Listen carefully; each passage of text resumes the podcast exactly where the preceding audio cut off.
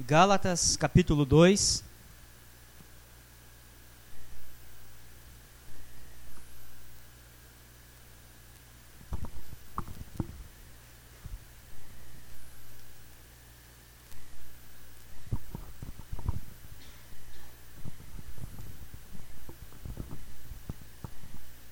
Nós vamos ler todo o capítulo.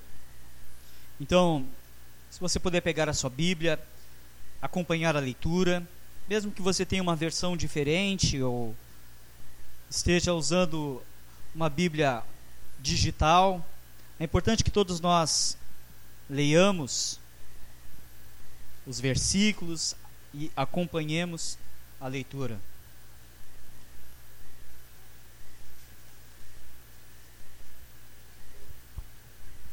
Capítulo 2, verso 1 em diante. 14 anos depois, subi outra vez a Jerusalém com Barnabé, levando também a Tito. Subi em obediência a uma revelação e lhes expus o evangelho que prego entre os gentios, mas em particular aos que pareciam de maior influência, para de algum modo não correr ou ter corrido em vão. Contudo, nem mesmo Tito, que estava comigo, sendo grego, foi constrangido a circuncidar-se. E isso por causa dos falsos irmãos, que se entremeteram com o fim de espreitar a nossa liberdade que temos em Cristo Jesus, para reduzir-nos à escravidão, aos quais nem ainda por uma hora nos submetemos, para que a verdade do Evangelho permaneça entre vós. E quanto àqueles que pareciam ser de maior influência, quais tenham sido outrora, não me interessa. Deus não aceita a aparência do homem. Esses, digo, que me pareciam ser alguma coisa, nada me acrescentaram. Antes, pelo contrário, quando viram que o evangelho da incircuncisão me fora confiado, como a Pedro o da circuncisão, pois aquele que operou eficazmente em Pedro para o apostolado da circuncisão também operou eficazmente em mim para com os gentios. E quando conheceram a graça que me foi dada, Tiago, Cefas e João, que eram reputados colunas, me estenderam a mim e a Barnabé a destra de comunhão, a fim de que nós fôssemos para os gentios e eles para a circuncisão, recomendando-nos somente que nos lembrássemos dos pobres, o que também me esforcei por fazer. Quando, porém, Cefas veio a Antioquia, resi resisti-lhe face a face, porque se tornara repreensível. Com efeito, antes de chegar alguns da parte de Tiago, comia com os gentios. Quando, porém, chegou, afastou-se e por fim veio a apartar-se, temendo os da circuncisão. Também os demais judeus dissimularam com ele ao ponto de o próprio Barnabé ter se deixado levar pela dissimulação deles. Quando, porém, vi que não procediam corretamente, segundo a verdade do Evangelho, disse a Cefas, na presença de todos: Sendo tu judeu, vives como gentil e não como judeu. Por que obrigas os gentios a viverem como judeu? Nós, judeus por natureza, e não pecadores dentre os gentios, sabendo contudo que o homem não é justificado por obras da lei, e sim mediante a fé em Cristo Jesus, temos também crido em Cristo Jesus, para que fôssemos justificados pela fé em Cristo, e não por obras da lei, pois por obras da lei ninguém será justificado. Mas se procurando ser justificados em Cristo, fomos nós mesmos também achados pecadores, dar-se ao caso de ser Cristo ministro do pecado? Certo que não. Porque se torno a edificar aquilo que destruí, a mim mesmo me constituo transgressor, porque eu, mediante a própria lei, morri para a lei, a fim de viver para Deus. Estou crucificado com Cristo. Logo já não sou eu quem vive, mas Cristo vive em mim. E esse viver que agora tenho na carne, vivo pela fé no Filho de Deus, que me amou e a si mesmo se entregou por mim. não anulo a graça de Deus, pois se a justiça é mediante a lei, segue-se que morreu Cristo em vão.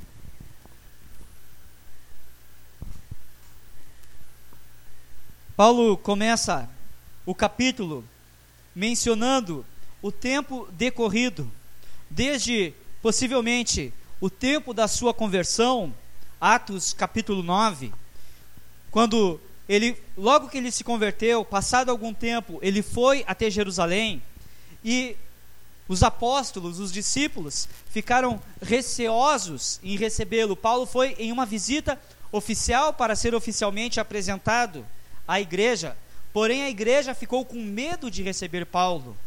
Não era para menos. Paulo, ele era perseguidor, Paulo era inimigo da igreja.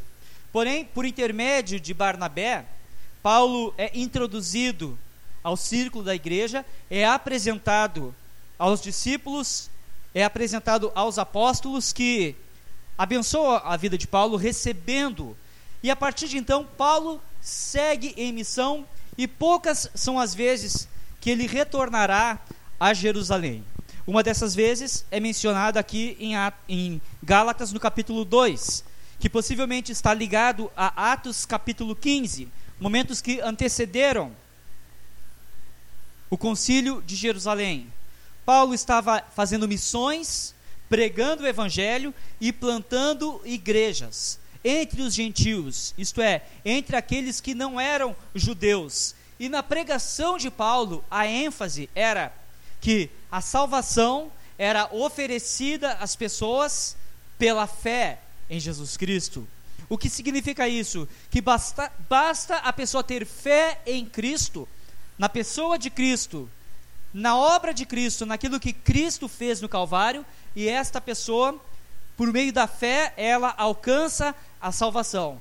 Era isso que Paulo pregava como a ênfase do seu ministério. Foi essa mensagem que Paulo deixou entre os Gálatas, na região da Galácia, Listra, Icônio, Derbe, Antioquia da Psídia. Quando ele partiu dessa região, ele deixou igrejas crendo nesta mensagem. Porém, logo depois que Paulo foi embora, essa simples mensagem começou a ser corrompida, ela começou a ser misturada com adições que diziam que para que uma pessoa fosse salva, ela deveria acreditar em Jesus e também depositar sua confiança nas obras da lei, especialmente a circuncisão. O que era a circuncisão? Era um rito judaico aonde um menino no oitavo dia de nascimento, ele era apresentado no templo ou apresentado numa sinagoga, e esse menino tinha o seu prepúcio circuncidado, ele recebia uma marca na sua carne, indicando que aquela pessoa, a partir daquele momento, fazia parte da aliança que Deus tinha com os judeus. Pois bem, a mensagem do Evangelho diz que não é salvo aquele que recebe uma marca física, não é salvo aquele que faz um rito exterior, mas salvo é aquele que recebe a marca interior no coração, aquele que é regenerado no interior, no íntimo, e isso se dá por meio de Deus, isso se dá por meio do agir de Deus, e para isso é demandado o que da pessoa? Fé. O que é fé? Nós temos um, um conceito moderno, meio distorcido de fé. Geralmente nós não sabemos, se eu fizesse essa pergunta para vocês, o que é fé? Possivelmente vocês me dariam diferentes respostas. E muitas dessas respostas seriam o seguinte: fé é como se fosse assim, um bom pensamento, uma positividade, um pensamento positivo, uma energia boa. Isso não é fé. Essa não é a concepção bíblica de fé. O que é fé? Fé é a crença em Deus para a salvação. Isso é fé. Fé é a crença em Jesus para a salvação. Fé é acreditar espiritualmente naquilo que Jesus fez. E esta seria a melhor definição de fé. É a crença em Deus e tudo aquilo decorrente desta crença em Deus. O que estava acontecendo entre os Gálatas? Que esta fé, esta crença em Deus, para os Gálatas, não estava sendo mais suficiente para a salvação. Quando eles recebem originalmente a mensagem, eles recebem e se convertem. Eles recebem e passam a acreditar em Jesus como único e suficiente Salvador. Porém, chegam pessoas vindas de Jerusalém, dizendo o seguinte: olha, para que vocês sejam salvos, sim, vocês precisam ter fé. É necessário ter fé. Fé é importante, mas além de ter fé, é preciso que vocês façam algumas coisas que nós vamos ensinar para vocês. Primeira coisa, a circuncisão. Vocês precisam respeitar a circuncisão, o costume de Moisés. Lá em Atos 15, diz que subiram de, de desceram de Jerusalém até Antioquia pessoas da parte dos judeus, dizendo: Se não vos circuncidardes conforme o costume de Moisés, não podeis ser salvos. E a partir daí começou a haver confusão na mente, na doutrina, no entendimento, não só dos Gálatas, mas de outros povos. Tal confusão, se ela não tivesse a interferência direta do Espírito Santo por meio de Paulo, por meio, a, a carta aos Gálatas, ela é uma intervenção de Deus na história para corrigir o curso da igreja. Não fosse tal intervenção de Deus, talvez hoje a fé, a doutrina cristã ela seria bem diferente daquilo que nós temos. Os judeus chegam então dizendo: Olha, se não vos circuncidardes e não cumprires o rito de Moisés, não podeis ser salvos. Eu quero fazer a seguinte pergunta para você: O que você faria para ser salvo? Pense o seguinte: lembre-se do seguinte, que você tem uma alma e depois que você morrer fisicamente, esta sua alma será julgada por Deus. Como a Bíblia diz, o homem está destinado a morrer uma única vez, vindo depois disto o juízo. E você um dia será apresentado diante de Deus. Jesus fala em Mateus que ele virá como um pastor e separará as ovelhas dos bodes as ovelhas para a bênção eterna, ou seja, os salvos para a bênção eterna, e os bodes, os não salvos, os cabritos para a perdição eterna.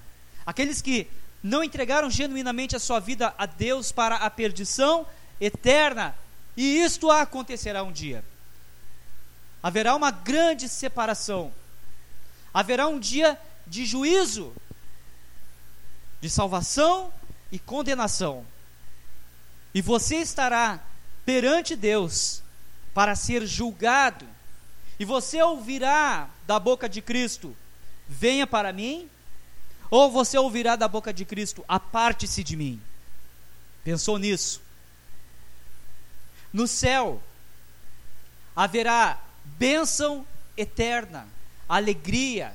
No céu, a Bíblia diz em Apocalipse que não haverá mais choro, nem pranto, nem dor, que Deus irá enxugar dos nossos olhos toda lágrima.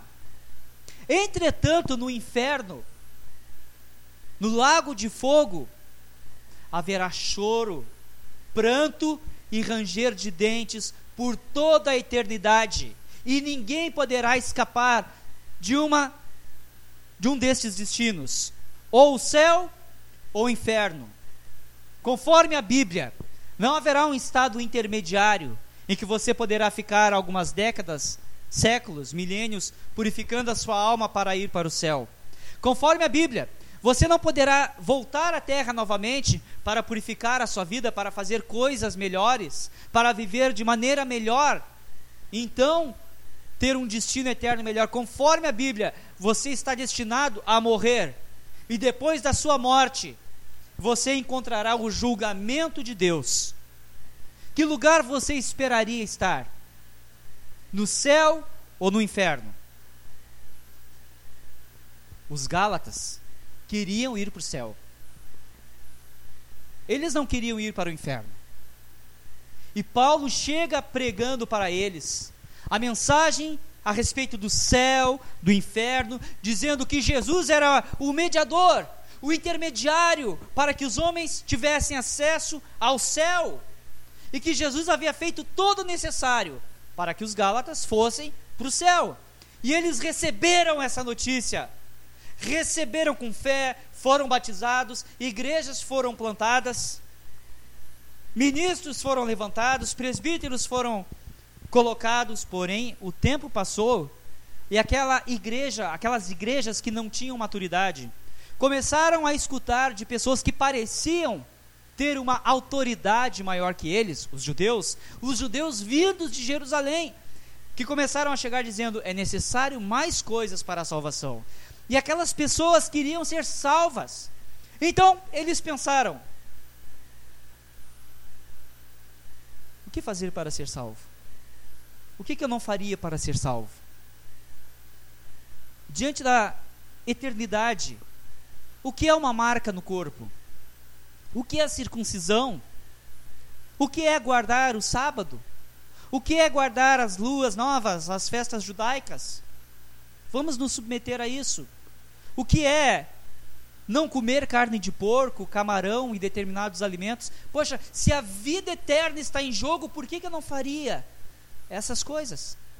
Geralmente, quando nós lemos os Gálatas, e quando nós lemos do início ao fim, nós ficamos com uma impressão muito negativa dos Gálatas. Pensando justamente isso, poxa, que pessoal volúvel, que pessoas instáveis, como Paulo diz, como eles são tolos, insensatos. Porém, nós nos esquecemos de ver que estas pessoas, elas tinham um zelo sincero. E aquilo que elas estavam ouvindo para a salvação da sua alma, elas estavam tentando colocar em prática. Estes homens que vinham de Jerusalém, trazendo essas novas doutrinas, eles meio que eram assim oponentes de Paulo.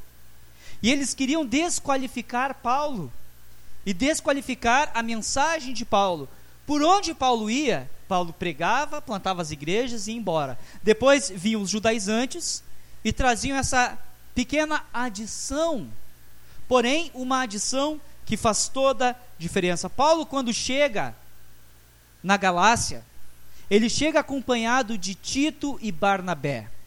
Barnabé representa os judeus tradicionais. Barnabé era um judeu tradicional, um judeu que havia se convertido, um judeu natural do Chipre. Porém, Tito, ele era grego. Ele não era judeu. Tito não tinha nenhuma relação com o templo, com Moisés, porém Tito se converteu através da pregação de Paulo. Paulo escreve ao próprio Tito, na sua carta, na sua epístola a Tito, no capítulo 1, capítulo 1, verso 4, a Tito, verdadeiro filho segundo a fé comum. O que significa isso? Que Tito era como se fosse um filho espiritual de Paulo. E o que significa isso? Que Tito possivelmente se converteu a partir da pregação de Paulo. E Tito agora se tornou companheiro de Paulo. E Paulo sobe até Jerusalém e seria algo incomum Paulo carregar Tito. Tito em Jerusalém, Tito entre os judeus. Em outro momento, Paulo, quando está levando Timóteo consigo, ele circuncida Timóteo, porque Timóteo ele era mestiço, ele era meio judeu. E por que, que Paulo não circuncida Tito? Porque Paulo estava afirmando, e é isso que ele vai fazer durante o capítulo 2, ele vai reafirmar o conteúdo da sua pregação. E qual é o conteúdo da sua pregação? A salvação se dá por meio única e exclusivamente da fé de modo que os Gálatas estavam desobrigados a guardar a lei de Moisés, a circuncidar-se, a, a não comer determinados tipos de alimento. A instrução dada a Paulo foi que ele tão somente se lembrasse dos pobres. E depois no concílio de Jerusalém, poucas coisas, poucas recomendações são dadas aos gentios enfatizando o quê? Que a fé ela estava relacionada A salvação, aliás, estava relacionada à fé única e exclusivamente. Durante estes 14 anos, Paulo esteve pregando mundo afora, pela Ásia afora, e Paulo não estava sujeito diretamente a Jerusalém. Paulo, digamos, ele era um missionário, um apóstolo, um enviado autônomo, com uma mensagem própria, não uma mensagem diferente da mensagem da cruz, mas uma mensagem que dizia que a salvação é possível acontecer sem obras da lei, sem a, sem a circuncisão de maneira mais especial. No verso 2, ele nos conta que quando ele vai a Jerusalém, ele faz isso por uma revelação divina. O que Deus está fazendo? Deus está atuando. Subir em obediência a uma revelação. Pode ter sido uma visão, pode ter sido um sonho, pode ter sido uma palavra profética, como nós temos muito recorrentemente acontecendo em Atos, mas o que nós vamos ver? Paulo foi até Jerusalém em obediência a uma revelação divina, ou seja, Jesus estava encaminhando Paulo a Jerusalém para colocar em ordem a doutrina, para organizar a doutrina e para afastar a perversão do evangelho, para afastar o fermento que estava entrando na mensagem do Evangelho. Fermento este simbolizado pela circuncisão, pelas obras da lei, pela guarda dos mandamentos. Então, Paulo faz isso porque Deus está agindo de forma extraordinária para que hoje nós tenhamos acesso àquilo que é a vontade de Deus para a salvação, a salvação que se dá mediante a fé. Paulo chega em Jerusalém e ele conta que expôs entre os líderes o evangelho que ele estava pregando. Ele submeteu aos líderes de Jerusalém, no verso 9, será nos dito quais são esses líderes: Tiago, irmão de Jesus, Pedro e João, Paulo se encontra com eles e lhes conta: olha, o que eu tenho feito é isso, o que eu tenho pregado é isso, e o resultado tem sido este. O que eu tenho feito é visitar os gentios de cidade em cidade e lhes pregar o evangelho da graça de Deus. Pessoas têm se convertido, dezenas, milhares, centenas de milhares têm se convertido. Paulo chega e apresenta o evangelho a eles, e eles não fazem oposição alguma. Em Jerusalém, Paulo tem a garantia de que aquilo que ele está pregando procede de Deus.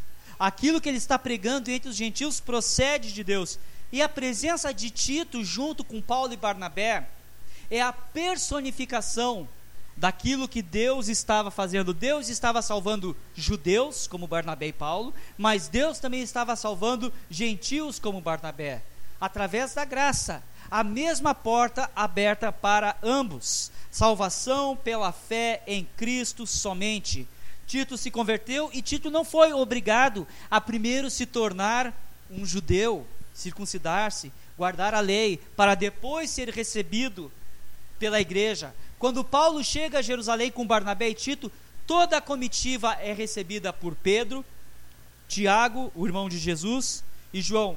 Tito, ele era o exemplo vivo daquilo que Deus estava fazendo.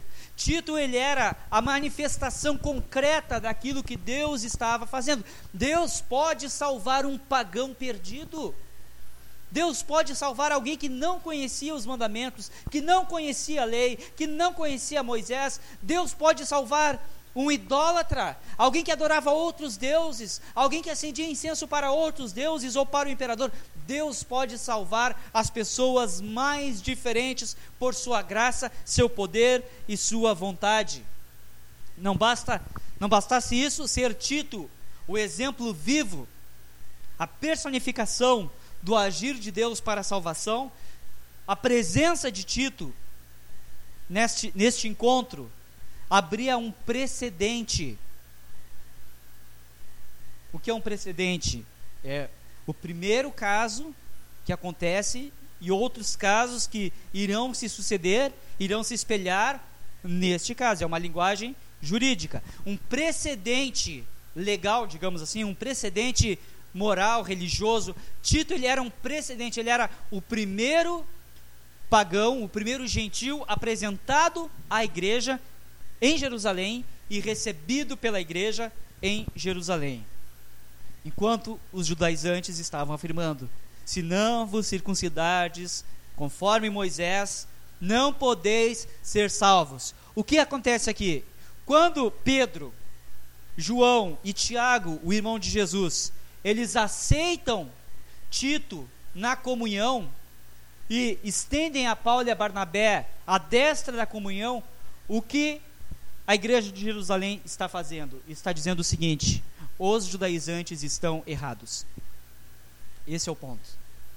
Aqueles que dizem que para a salvação é necessário a circuncisão, aqueles que dizem que para a salvação é necessário a guarda do sábado, não comer determinados alimentos, esses estão errados. Essa era a mensagem que a igreja em Jerusalém estava transmitida e que será explanada em Atos 15 no Concílio de Jerusalém. A salvação se dá mediante a fé. Esses irmãos, Paulo os chama no verso 4 de falsos irmãos. Eles não eram cristãos genuínos, eram falsos, é como a gente diria nos nossos dias, é fake. É um crente fake. Por que é fake? Porque está adulterando a mensagem. Porque não corresponde ao original. Estão pregando outro evangelho, o qual Paulo dirá: não há outro evangelho. Estão pervertendo, distorcendo a genuína mensagem de Cristo, que a salvação se dá mediante a fé. Estavam colocando ao contrário a mensagem. Estavam então tentando adicionar fé mais obras para a salvação. O que uma pessoa faria para ser salvo?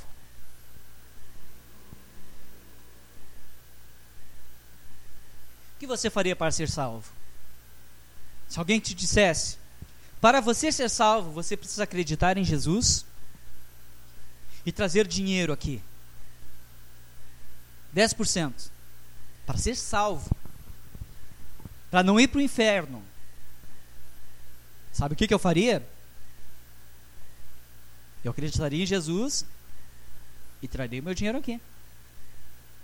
Se a, se a verdade fosse que para ser salvo eu devesse acreditar em Jesus e ir caminhando descalço até o cassino uma vez por ano para ser salvo, eu faria isso.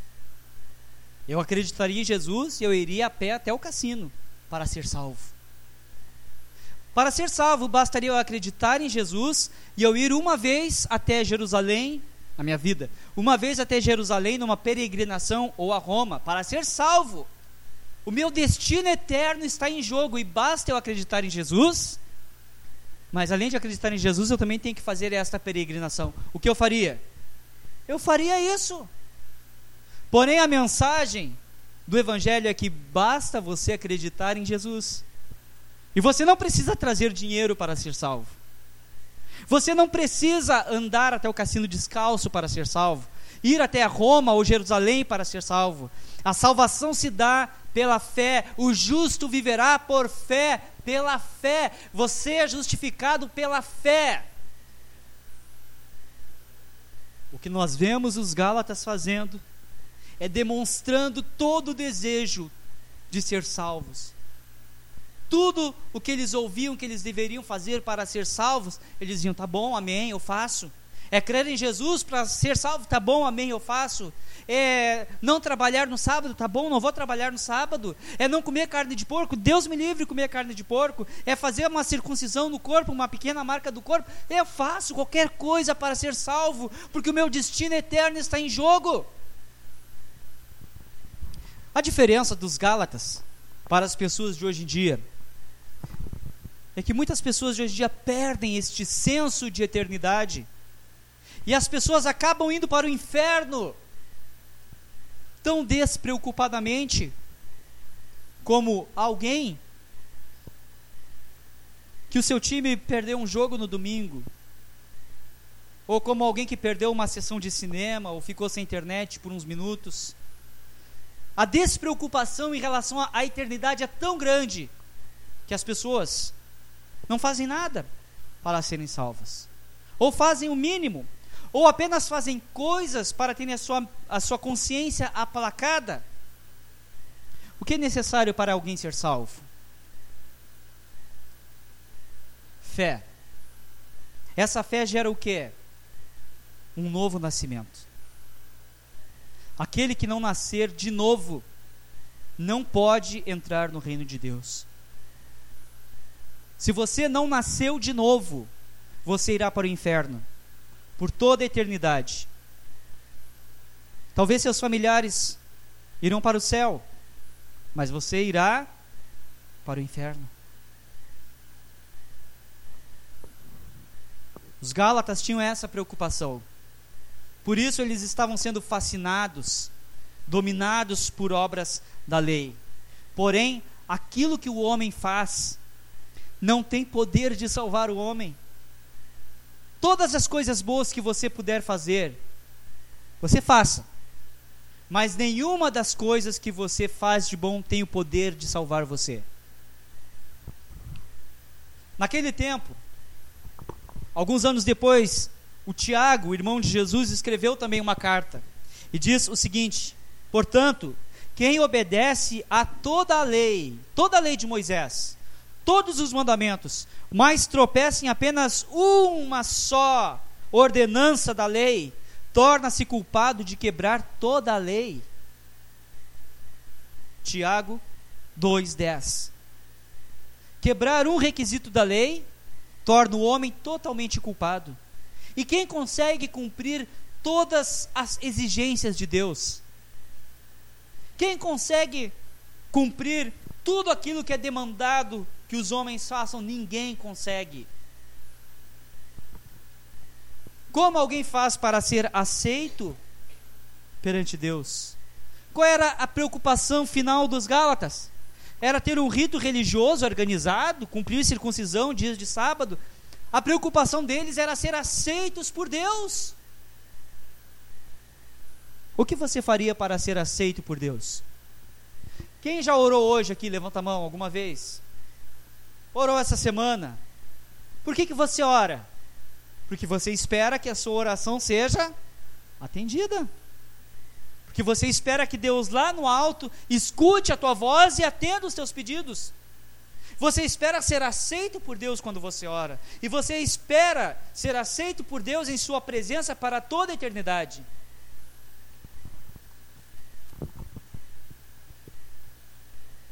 Porém, esta aceitação que Deus faz dos homens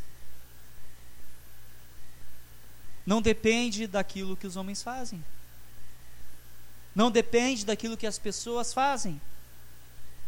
Como fala em Romanos 9, não depende de quem corre ou quem quer, depende de Deus usar sua misericórdia. E a aceitação, a paz que os homens podem ter diante de Deus, é oferecida mediante a justificação oferecida por Deus na cruz do Calvário. A palavra justificação irá aparecer no capítulo 3 pela primeira vez nos escritos de Paulo.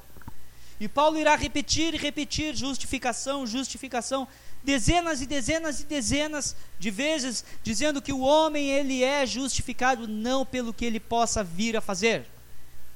O homem não é justificado, isto é, o homem não é aceito por Deus não por aquilo que ele pode fazer, mas por aquilo que Jesus Cristo fez na cruz, ao morrer pelos pecadores, ao morrer pelos perdidos.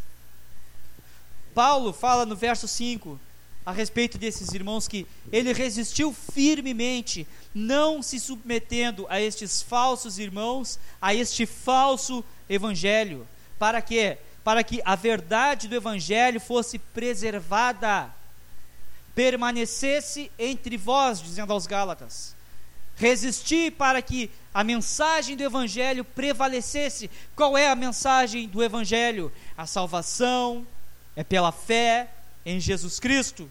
Somente a fé, só a fide, somente a fé para a salvação, nada mais, nada além do que a fé.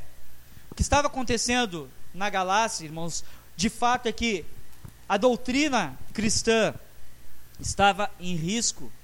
O genuíno evangelho, o puro evangelho da graça de Deus que diz que para o homem ser salvo basta ele crer, que a salvação se dá por meio da graça de Deus mediante a fé estava em risco e Deus estava atuando para fazer com que a manutenção da verdade, a preservação da verdade acontecesse e para que todo o cristão também se comprometa com esta verdade. A salvação se dá mediante a fé. A justificação se dá mediante a fé. Verso 9 e 6. Paulo assegura dizendo que os líderes, aqueles que eram reputados colunas, Tiago, irmão de Jesus, Pedro e João, nada acrescentaram aquilo que Paulo estava falando, pregando. Paulo diz: Olha, eu tenho pregado a mensagem da salvação mediante a fé somente. Pedro, Tiago, irmão de Jesus e João disseram: Está certo, Paulo? É isto, continue pregando isto. Tão somente lembre-se dos pobres. Tão somente recomende a que os pagãos, os gentios, evitem a idolatria, a imoralidade sexual, que se lembrem dos pobres, que não comam comidas contaminadas por ídolos. Evitando essas coisas, fazem bem, mas continua pregando esta mensagem simples, Paulo. Vai na bênção, estenderam a destra da comunhão. Isto é, sentaram juntos para comer, se alegraram naquela, naquela verdade. Pedro, Tiago, irmão de Jesus, e João compreendem que o papel de Paulo era pregar o evangelho da incircuncisão, enquanto Pedro, Tiago, irmão de Jesus, e João iriam pregar o evangelho da circuncisão. Não significa que são dois evangelhos diferentes quando nós lemos. No verso 7, no verso 8, não significa que são dois evangelhos diferentes mas são duas áreas de atuação diferente. Enquanto Paulo iria pregar para os incircuncisos, para os gentios, para todos aqueles que não eram, que não eram judeus de nascimento, Pedro, Tiago e João iriam pregar o evangelho entre os judeus, entre ao, ao povo de Moisés, o povo de Abraão. E é isso que acontece. Paulo segue viagem, segue missão, o evangelho continua sendo espalhado. Porém, nós vamos ler no verso 11 ao 14 que Pedro, o grande Pedro, famoso Pedro, ele agora tem uma recaída.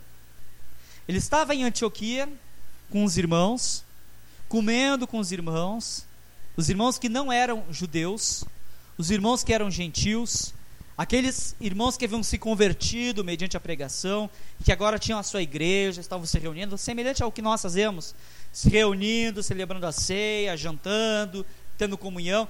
Pedro está entre eles, na comunhão, entendendo que aquela igreja era uma igreja legítima, que aquilo que eles estavam fazendo era algo legítimo, eles eram aceitos por Deus. Porém, Pedro está lá em Antioquia, e começam a chegar alguns desses judaizantes, daquelas pessoas que diziam: para ser salvo é preciso ter fé e circuncisão. E o que acontece? Pedro começa a ficar amedrontado. E ele começa pouco a pouco a se afastar dos gentios. Não foi num culto, não foi no outro, faltou uma ceia, faltou outro ali, começou a evitar, o pessoal mandou, começou a mandar WhatsApp para o Pedro, ele só visualizava e não respondia. O pessoal ligava, Pedro não atendia.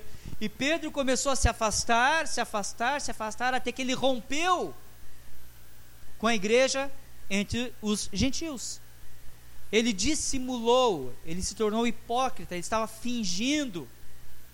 E a dissimulação de Pedro foi tanta que até o Barnabé, o grande Barnabé, aquele que havia apresentado Paulo para os apóstolos, aquele que havia treinado Paulo no início, até o próprio Barnabé começou a dissimular e a rejeitar os irmãos que não eram judeus, a não se reunir mais com os irmãos que eram judeus, a dar preferência para aqueles que eram apenas judeus. E o que isso estava acontecendo? O que isso refletia? Um mau testemunho, um péssimo testemunho que estava sendo dado por Pedro, e outras pessoas estavam seguindo o seu exemplo. Verso 13: Também os demais judeus dissimularam com ele, com Pedro, ao ponto do próprio Barnabé ter se deixado levar pela dissimulação deles, pelo fingimento. E o que Paulo faz? Paulo confronta Pedro. Paulo chama Pedro cara a cara e diz: Pedro, você está errado. Isso que você está fazendo é pecado, é errado. Pedro sabia, Pedro anteriormente, nos capítulos anteriores, Pedro havia chancelado a igreja entre os gentios. Pedro, junto com Tiago, irmão de Jesus, e João, aqueles que eram reputados os colunas da igreja, haviam dito sim: o evangelho que está sendo pregado entre os gentios é válido. O evangelho que é pregado entre nós aqui, ó, Rio Grande, dois mil anos depois, Igreja Nova Vida, é um evangelho válido. A salvação se dá pela fé em Cristo Jesus. Isto basta, isso é suficiente. Pedro, num primeiro momento, havia reconhecido isso, agora ele tem uma recaída. E ele está insinuando, não com as suas palavras, mas com as suas ações, que esta salvação pela fé, na pessoa de Cristo somente, que esta salvação gratuita oferecida por Deus, não era suficiente, que agora vocês irão ter que caminhar até o cassino descalço, ou trazer o dinheiro de vocês, ou comprar o, o, a caneta ungida do pastor para receber bênçãos espirituais, ou comprar o óculos ungido do pastor, ou comprar o lenço suado do pastor. E aí você leva para casa e você tem bênçãos na sua vida. Era isso que estava acontecendo. Uma distorção. Pedro não estava dizendo, façam isso. Mas Pedro estava distorcendo com dissimulação o evangelho. Pedro estava dizendo: olha, esse evangelho aí que está entre os gentios, pessoal do lado de lá da rua, eles não. Tem que ficar aqui, ó. Pessoal que é circuncidado, que guarda a lei, que guarda o sábado, que não come carne de porco nem camarão. O que pode acontecer muitas vezes na vida de um cristão é isso.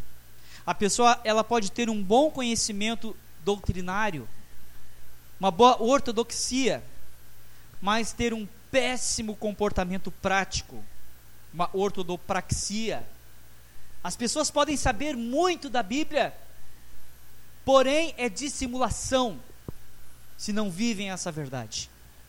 E Deus nos confronta face a face, nos chamando ao arrependimento, dizendo: aquilo que você sabe, você deve observar, aquilo que você ouve, você deve praticar. Aquele que tem os meus mandamentos e os guarda e os cumpre, este é o que me ama. Não me ama aquele que ouve os meus mandamentos e sabe, mas aquele que observa, guarda, pratica os meus mandamentos. Grande era a influência negativa que Pedro estava trazendo para a igreja. E muitas vezes nós também podemos trazer uma influência muito negativa à igreja, ou às pessoas que nos conhecem por causa do nosso mau testemunho, como Pedro estava fazendo. Talvez se perguntassem ali para Pedro: Pedro, nos conta aí o que Jesus falou no Sermão do Monte. Pedro sentaria e dizia: Jesus falou, bem-aventurado. Pedro, nos conta o que Jesus falou na oração do Pai Nosso. Ah, naquele dia Jesus estava inspirado. Jesus disse assim: Quando orares, vós direis assim. E Pedro ia dizer todas as orações, todos os ditos. Então, Pedro nos conta um milagre de Jesus. Pedro dizia: Olha, um dia eu estava na minha casa, a minha sogra estava doente, Jesus veio, orou pela minha sogra ela foi curada. Ou então, um dia eu estava lá com Jesus, lá no mar da Galileia, teve uma tempestade, Jesus estava caminhando sobre as águas, e eu disse: Senhor, se é tu mesmo, manda eu ir contigo sobre as águas. E Jesus disse: Vem, e eu saí do barco e saí caminhando no meio das águas. Tá certo que depois eu afundei, mas isso aí não vamos contar, ficar só com a parte boa. E Pedro poderia contar essas histórias, poderia proclamar as doutrinas, mas Pedro foi digno de ser confrontado face a face por Paulo, porque porque ele estava agindo dissimuladamente, hipocritamente, estava desviando os irmãos por causa das suas ações. Você pode falar boas coisas sobre Deus, sobre Cristo e sobre a igreja, porém as suas palavras devem ser acompanhadas da sua vida. Amém? Do seu testemunho. Quando Pedro faz esta dissimulação, ele está negando na prática algumas doutrinas essenciais. Por exemplo, a doutrina, doutrina da unidade da igreja, Gálatas 3:28, não pode haver judeu, nem grego, nem escravo, nem liberto, nem homem, nem mulher, porque todos vós sois um em Cristo. O que Pedro estava fazendo? Estava se separando, judeu para um lado, gentil para o outro.